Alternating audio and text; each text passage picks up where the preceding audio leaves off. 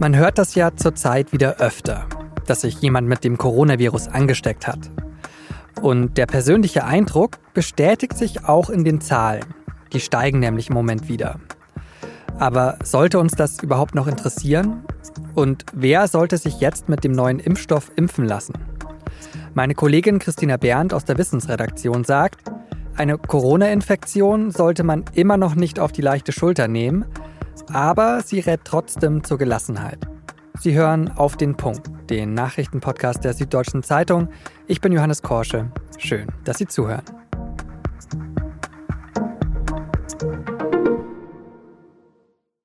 Gesundheitsminister Karl Lauterbach hat sein blau-weißes T-Shirt hochgekrempelt und sitzt lächelnd auf einer ebenfalls blauen Behandlungsliege im Berliner Bundeswehrkrankenhaus. Eine Frau desinfiziert seinen Oberarm, nimmt eine Spritze und piekst in den Ministerarm. Die Fotokameras klicken, Lauterbach lächelt noch ein wenig breiter und das war's schon. Lauterbach hat sich am Montag medienwirksam nochmal gegen Corona impfen lassen.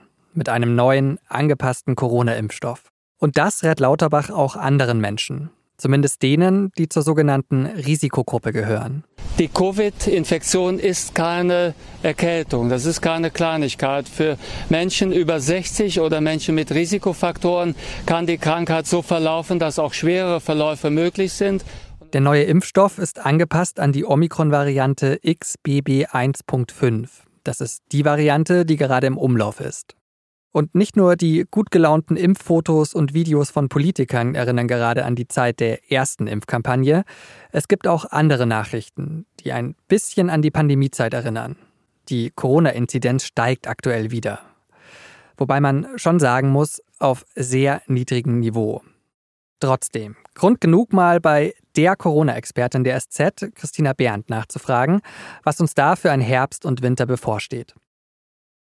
Christina, es gibt ja jetzt einen neuen Corona-Impfstoff. Ich selbst bin geboostert, hatte auch schon Corona. Sollte ich jetzt trotzdem einen Arzttermin zum Impfen ausmachen?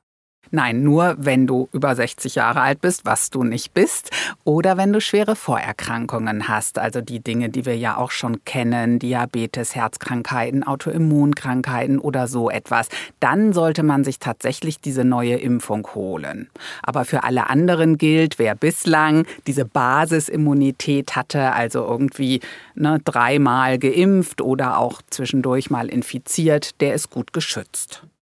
Ich bekomme das jetzt so in meinem Bekanntenkreis gerade wieder mehr mit. Also es infizieren sich schon wieder einige gerade mit Corona und man hört es ja auch in den Nachrichten. Also den Finanzminister Lindner hat es erwischt, den Verteidigungsminister Pistorius jetzt auch.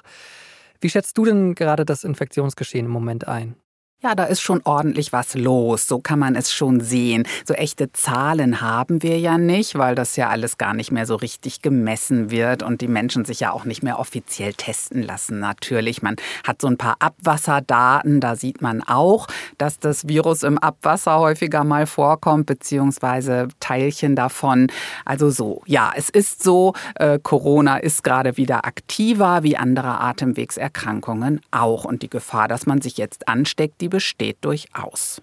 Also diese berühmte Corona-Inzidenz, die ja gerade so bei ungefähr neun liegt, ist gar nicht mehr so aussagekräftig. Nein, die kann man eigentlich vergessen, weil eben kaum jemand zum Testen geht, denn diese Inzidenz, die beruht ja nur auf den gemeldeten PCR-Tests. Man erinnert sich dunkel, man ging zum Testzentrum oder sonst wohin und bekam wirklich so einen Abstrich.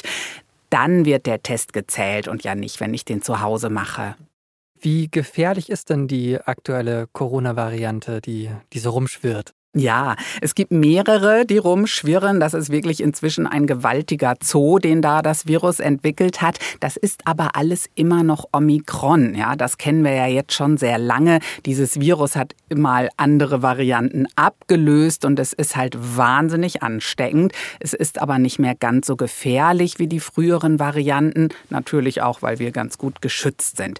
Also die aktuellen Varianten immer noch alles Omikrons und insofern kann man davon ausgehen, sehen, die Immunität, die wir haben durch Impfungen oder durch gemachte Infektionen, die gelten immer noch. Es kann natürlich auch mal sein, dass es noch eine Variante gibt, die noch mal anders ist und so eine Immunflucht macht, also so unser Immunsystem austrickst, aber im Moment kann man wirklich entspannt auf die Lage gucken.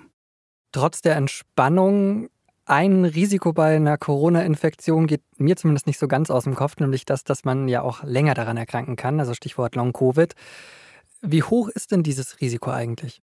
Eine konkrete Zahl zu nennen, finde ich schwierig. Also man hat eine Zeit lang ja sogar gesagt, dass bis äh, zu 10 oder 15 Prozent der Menschen, die sich infizieren, auch Long-Covid entwickeln. So hoch ist der Anteil sicher nicht mehr. Einerseits durch Omikron, weil das einfach nicht mehr ganz so schwer krank macht in vielen Fällen und auch durch Impfungen. Aber ja, man sollte nicht denken, ist doch egal, ob ich mich anstecke. Also Corona hat immer noch dieses Risiko und man weiß auch, wenn man es einmal hatte und kein Long-Covid bekommen hat, hat man trotzdem die Gefahr, bei der nächsten Ansteckung Long-Covid zu kriegen. Also insofern ja, ein bisschen auf sich aufpassen und nicht jeden Infekt mitnehmen, ist schon eine gute Idee.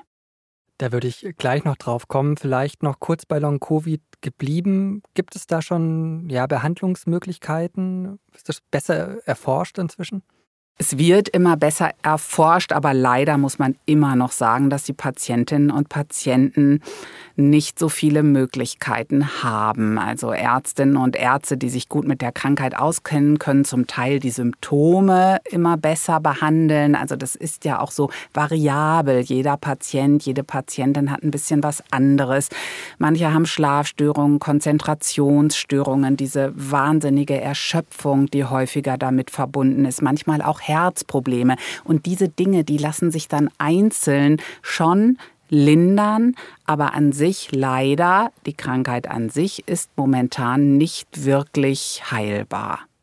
Dann sprechen wir jetzt über den Schutz, den du vorhin schon angesprochen hast. Ähm, Lauterbach hat ja für den Herbst schon mal ja, mehr oder weniger ausgeschlossen, dass es wieder zu Corona-Maßnahmen kommt.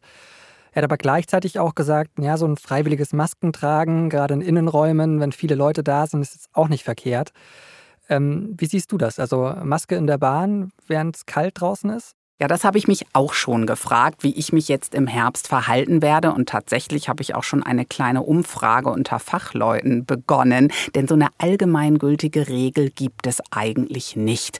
Man hat ja die beiden Dinge. Man möchte sich einerseits nicht anstecken und gleichzeitig ist es auch nicht gut, jedem Infekt in dieser Welt aus dem Weg zu gehen. Wenn dann viele Jahre keine Influenza war, dann kriegt man es eventuell umso schwerer hinterher. Ich würde tatsächlich, denke ich, für mich in sehr vollen U-Bahnen, wo ich denke, oh, jetzt ist hier wirklich das Risiko ganz groß, äh, sich Corona einzufangen, kann ich mir gut vorstellen, dass ich auch mal wieder die Maske rausziehe. Und es hängt natürlich auch davon ab, wie man selber insgesamt aufgestellt ist. Gerade für Risikopatienten ist es sicherlich ratsam. Letzten Winter war ja immer die Rede von Doppelwellen, also dass sowohl Corona als dann auch die Grippe ähm, kommt. Kann man denn jetzt schon sagen, was jetzt bezüglich der Grippe so in diesem Winter auf uns zukommt? Nein, das kann man nicht. Das ist leider immer so ein bisschen Glaskugel lesen. Aber die Gefahr, dass es wieder eine Doppelwelle gibt, ist groß. Das wird jetzt grundsätzlich natürlich ohnehin jeden Winter so sein. Also das Repertoire an Keimen hat sich mit diesem Covid-19 einfach nochmal vergrößert. Insgesamt muss man insofern sagen, ja, das Gesundheitswesen kann schon belastet werden wieder in diesem Winter. Und es ist sicher sinnvoll, dass wir alle dazu beitragen, dass es so weit nicht kommt, indem wir, wenn wir selber krank sind, bitte möglichst zu Hause bleiben oder, wenn das gar nicht geht, äh, zum Schutz der anderen eine Maske aufsetzen. Um mal so ein kleines Fazit zu ziehen, kann man ja schon sagen, dass die Corona-Pandemie zumindest für Basisimmunisierte, so wie du es vorhin genannt hast, ja eigentlich schon ja, vorbei ist. Aber ich habe in den letzten Tagen immer mal wieder von anderen Viren gelesen. Also zum Beispiel das Nipah-Virus in Indien, das dort ja auch zu Todesfällen geführt hat. Also ist das jetzt schon die nächste Pandemie, die da auf uns wartet? Jetzt schon wahrscheinlich nicht. Also diese Nipah-Fälle in Indien sind schon was, wo man hingucken muss, aber es ist auch so, dass es immer wieder solche Herde äh, gibt in entlegenen Gegenden dieser Welt. Wir hatten jetzt allerdings ja auch Dengue am Gardasee oder in Frankreich, also auch eigentlich eine tropische Krankheit, die von Mücken übertragen wird. Und das rückt einfach auch näher. Also ich hoffe nicht, dass die Pandemie die nächste schon diesen Winter kommt, aber dass die in den nächsten 10 bis 20 Jahren kommt, da kann man fast von ausgehen. Ähm, es ist so, durch den Klimawandel verändert sich einfach auch die Infektlage auf diesem Planeten. Sie rücken uns näher auf den Pelz, äh, auch in den Industrienationen, Krankheiten, die es früher nur in Entwicklungsländern gab. So, ähm, von daher, wir sollten wirklich aufpassen, dass wir diesen Planeten schützen, dass wir diese Natur erhalten und auch Maßnahmen ergreifen, wenn das nächste Virus kommt. Christina, vielen Dank für deine Einschätzungen und noch einen schönen Tag. Dir auch, danke. Aserbaidschan hat am Dienstag wohl das armenisch bewohnte Bergkarabach militärisch angegriffen. Aserbaidschan nennt das einen Antiterroreinsatz. Armeniens Vertretung in Bergkarabach berichtet auf Facebook von einer groß angelegten Militäroffensive. Mehrere Städte und Dörfer, darunter auch die Hauptstadt der Region, stünden unter intensivem Beschuss. Das armenische Außenministerium betont, dass die aserbaidschanische Aggression beendet werden müsse und hat um Unterstützung von Russland und der UN gebeten. Es ist nicht das erste Mal, dass der Konflikt um die Region Bergkarabach eskaliert. Es gab dort schon zweimal einen Krieg. Erst 2020 wurde ein Waffenstillstand vereinbart. Wenn Sie mehr zu den Hintergründen des Konflikts wissen wollen, empfehle ich Ihnen unsere Auf den Punkt Sendung zu dem Thema. Der Link dazu steht in den Show Notes. Der DFB hat wohl einen Nachfolger für den entlassenen Bundestrainer Hansi Flick gefunden. Julian Nagelsmann. Das berichten mehrere Medien am Dienstag. Noch ist Nagelsmanns Einsatz als Bundestrainer nicht endgültig fix. Es müssen noch ein paar Details geklärt werden, hat der DFB mitgeteilt. Grundsätzlich seien sich Trainer und Verband aber einig. Bis zu seinem Rauswurf im März hatte Nagelsmann den FC Bayern trainiert. Die CDU hat ein neues Logo. Dafür haben sich die Christdemokraten vom sogenannten Deutschlandkreis verabschiedet. Das war diese runde Umrandung in Nationalfarben um den roten CDU-Schriftzug. Der wird abgelöst von viel Türkis um einen schwarzen CDU-Schriftzug. Und naja, ob das jetzt, wie von der CDU erhofft, frisch wirkt oder nicht doch eher an das Branding der österreichischen ÖVP unter dem zurückgetretenen Ex-Kanzler Sebastian Kurz erinnert, das muss jeder für sich entscheiden. So oder so empfehle ich Ihnen den Text dazu in der Mittwochsausgabe der SZ, Link dazu auch in den Show Notes. Das war auf den Punkt. Redaktionsschluss war 16 Uhr. Produziert hat die Sendung Annika Binger. Vielen Dank dafür und Ihnen. Vielen Dank fürs Zuhören und bis morgen.